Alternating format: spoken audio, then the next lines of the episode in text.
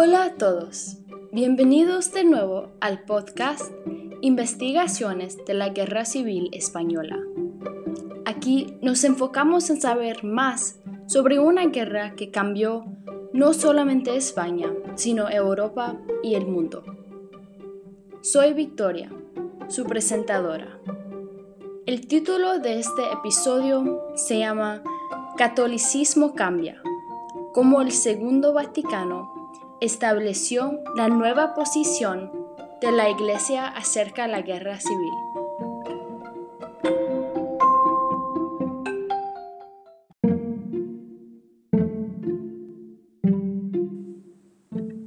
Hoy discutamos cómo la Iglesia no solamente fue un instrumento que apoyó el régimen de Franco, sino que también cómo el Segundo Vaticano cambió postura anterior sobre la Guerra Civil Española. Investigamos el clero que justificaron su idea y también entenderemos cómo los derechos humanos católicos condenaron las violaciones que pasaron en España. Atención, les queremos advertir que este podcast habla sobre abuso y violencia que puede ser difícil de escuchar. Ten precaución si ustedes lo están escuchando con niños u otros que son sensitivos a este contenido. Al final, déjanos un comentario sobre lo que pensaron. Si ustedes quieren aprender más, envíanos un correo electrónico. Nuestra bibliografía se puede encontrar en la descripción del podcast. Gracias y que lo disfruten.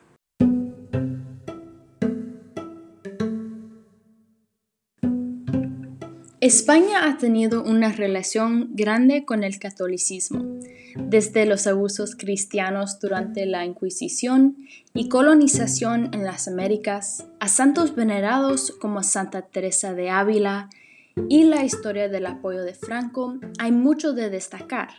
En general, aunque la influencia es buena o mala, la Iglesia tiene un gran poder. En este episodio nos enfocamos en la Iglesia Católica de España, empezando en la década de 1930.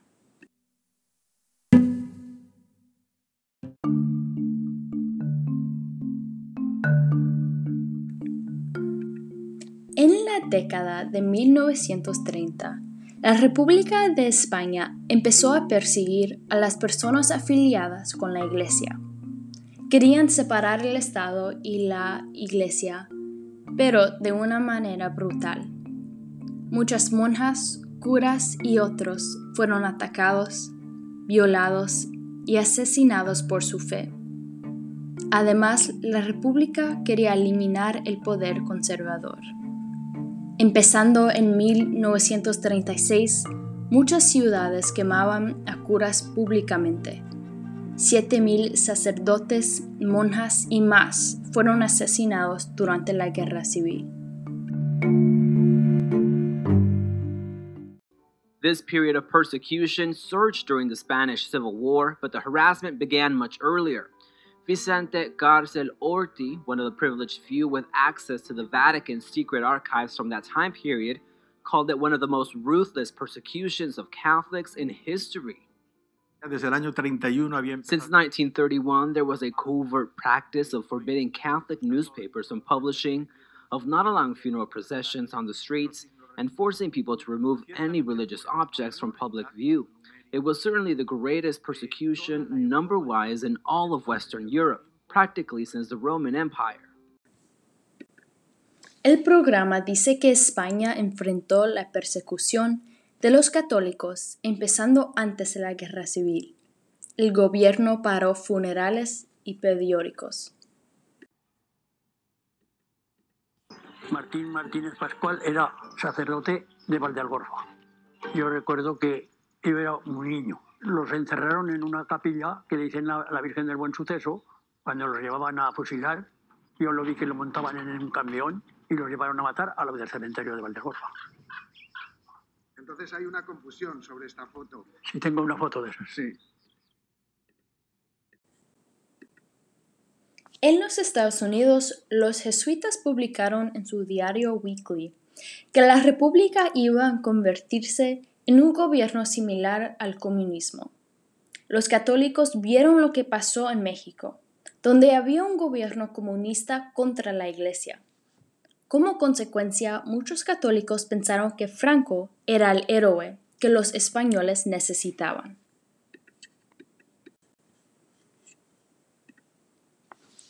Se puede mirar el papel del catolicismo en la guerra civil entre el arte. En la película Ay Carmela hay una escena donde algunos artistas están en el territorio rebelde. La próxima grabación enseña a los artistas hablando con un general rebelde que representa la involucración del catolicismo.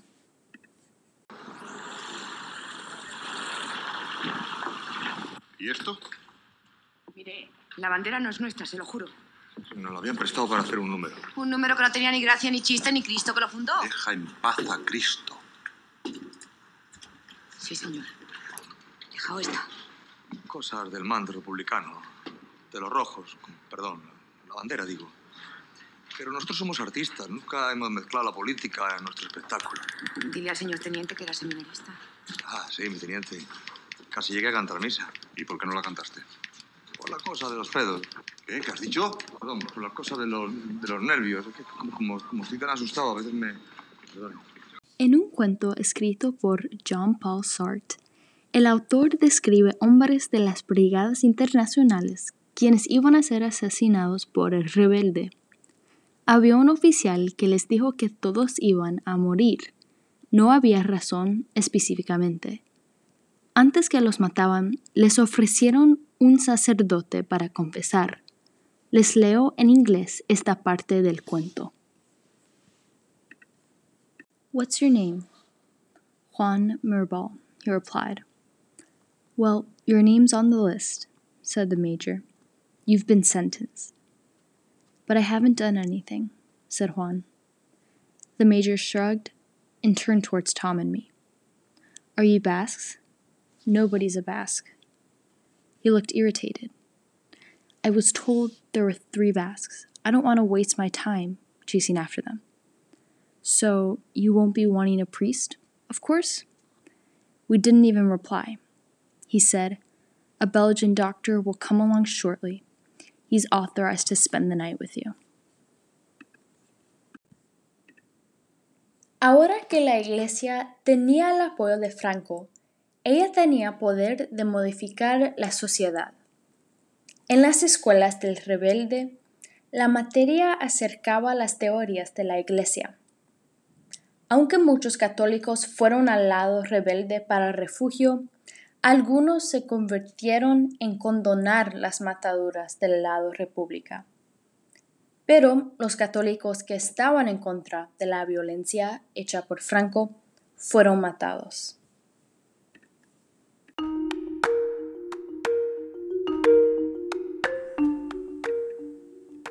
Para ganar más apoyo de la Iglesia Mundial, Franco demandó al cardenal Isidro Goma a escribir una carta llamada Carta Colectiva de los Obispos Españoles a los de todo el mundo con motivo de la Guerra Civil Española.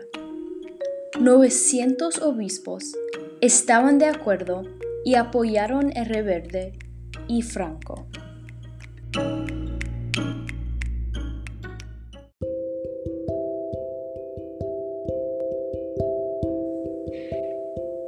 En 1962 empieza el Segundo Vaticano.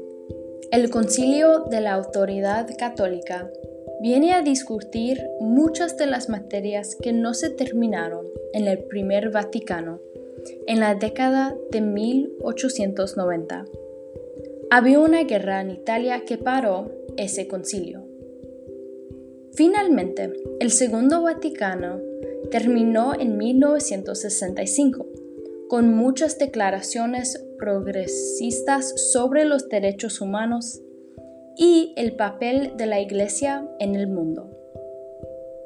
El Papa Juan congregó este Vaticano para unificar cristianos y definir cómo la iglesia debería ser en los tiempos modernos.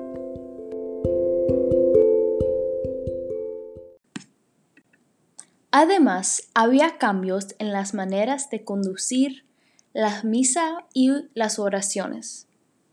Había mujeres entre el clero y esto era muy revolucionario. La próxima grabación viene de unas noticias italianas.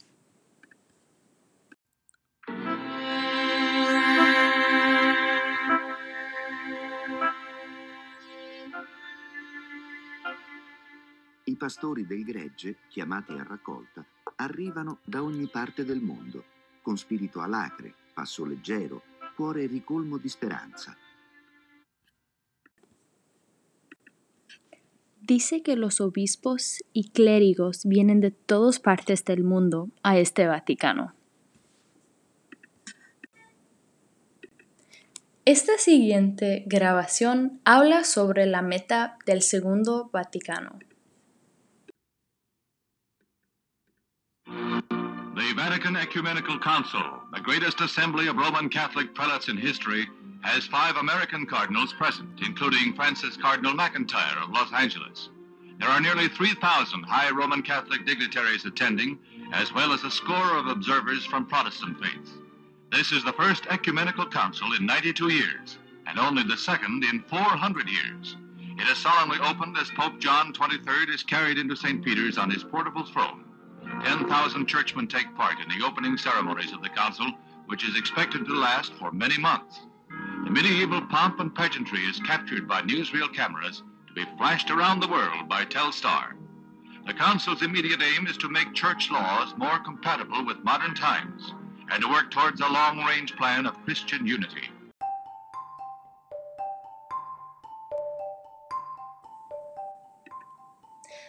Los oficiales católicos querían conectar la iglesia con el mundo y enfocarse en unidad. Publicaron documentos nuevos sobre la dignidad de las personas. La Declaración de Libertad Religiosa establece que la iglesia no debe imponer su religión. Obviamente en España, durante este tiempo, la institución de catolicismo y Franco eran mejores amigos.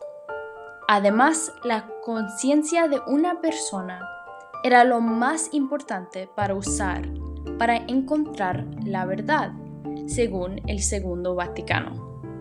Es decir, aunque el catolicismo era la religión más cercana a Dios en sus ojos, esto significaba que las personas tenían que seguir las reglas de la iglesia solo si pensaron que su conciencia le decía algo diferente.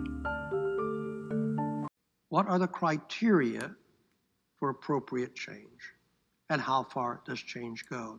First time a council has ever had to face that question.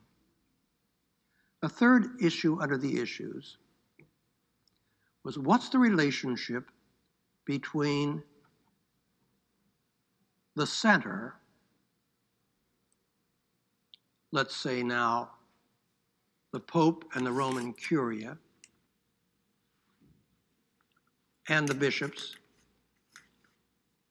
and the bishops back home, and then the people back home. So everything out from the center. La Iglesia clarificó a sus policías acerca de los obreros, apoyaban a los sindicatos y la democracia. Las injusticias a los pobres era un ataque a la Iglesia global y era esencial ahora luchar para los oprimidos. Estas leyes nuevas eran el opuesto de lo que pasaba en España. En España, la década 1960 era un tiempo cuando el gobierno de Franco, incluso la Iglesia Católica, encontró retos a causa de los abusos humanos que estaban surgiendo en su país. Es más, Trabajadores del Jóvenes Obreros Católicos y Hermandad Obrera de Acción Católico empezaron a publicar sus sentimientos contra Franco.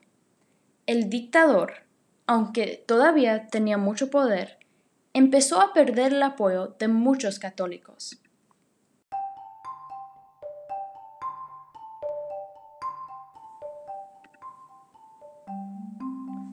Es difícil andar por España y no encontrar una iglesia o estatua católica. Hoy en día, aproximadamente 60% de españoles se identifican como católicos. 50% de ellos se consideran practicando católicos, es decir, van a misa frecuentemente y observan días religiosos el Papa Francisco beatificó a 500 católicos en octubre de 2013. Aunque era algo lindo para muchos, algunos querían una disculpa de la Iglesia por también ser una forma de opresión durante la guerra y el tiempo de Franco.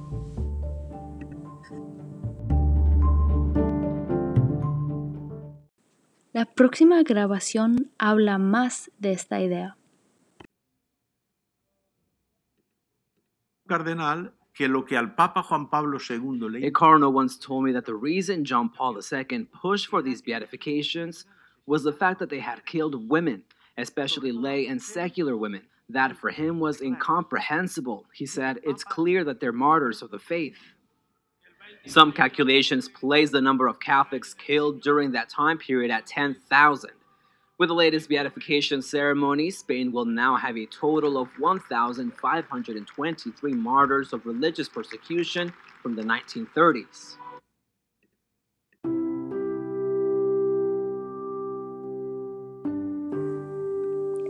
En conclusión, sin el Segundo Vaticano, no habría confrontación de los abusos en España de la Iglesia global.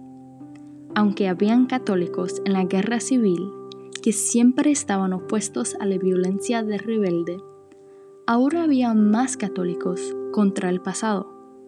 Desafortunadamente, el régimen de Franco y la Iglesia católica dejaron pasar mucha violencia. Pero este Vaticano empezó el cambio entre la Iglesia necesaria para enfrentar lo que ha pasado durante la guerra civil y el régimen de Franco. Gracias por acompañarnos hoy. Este podcast fue hecho en abril del 2021 para la clase de la profesora Brenis, la Guerra Civil Española, en Amherst College.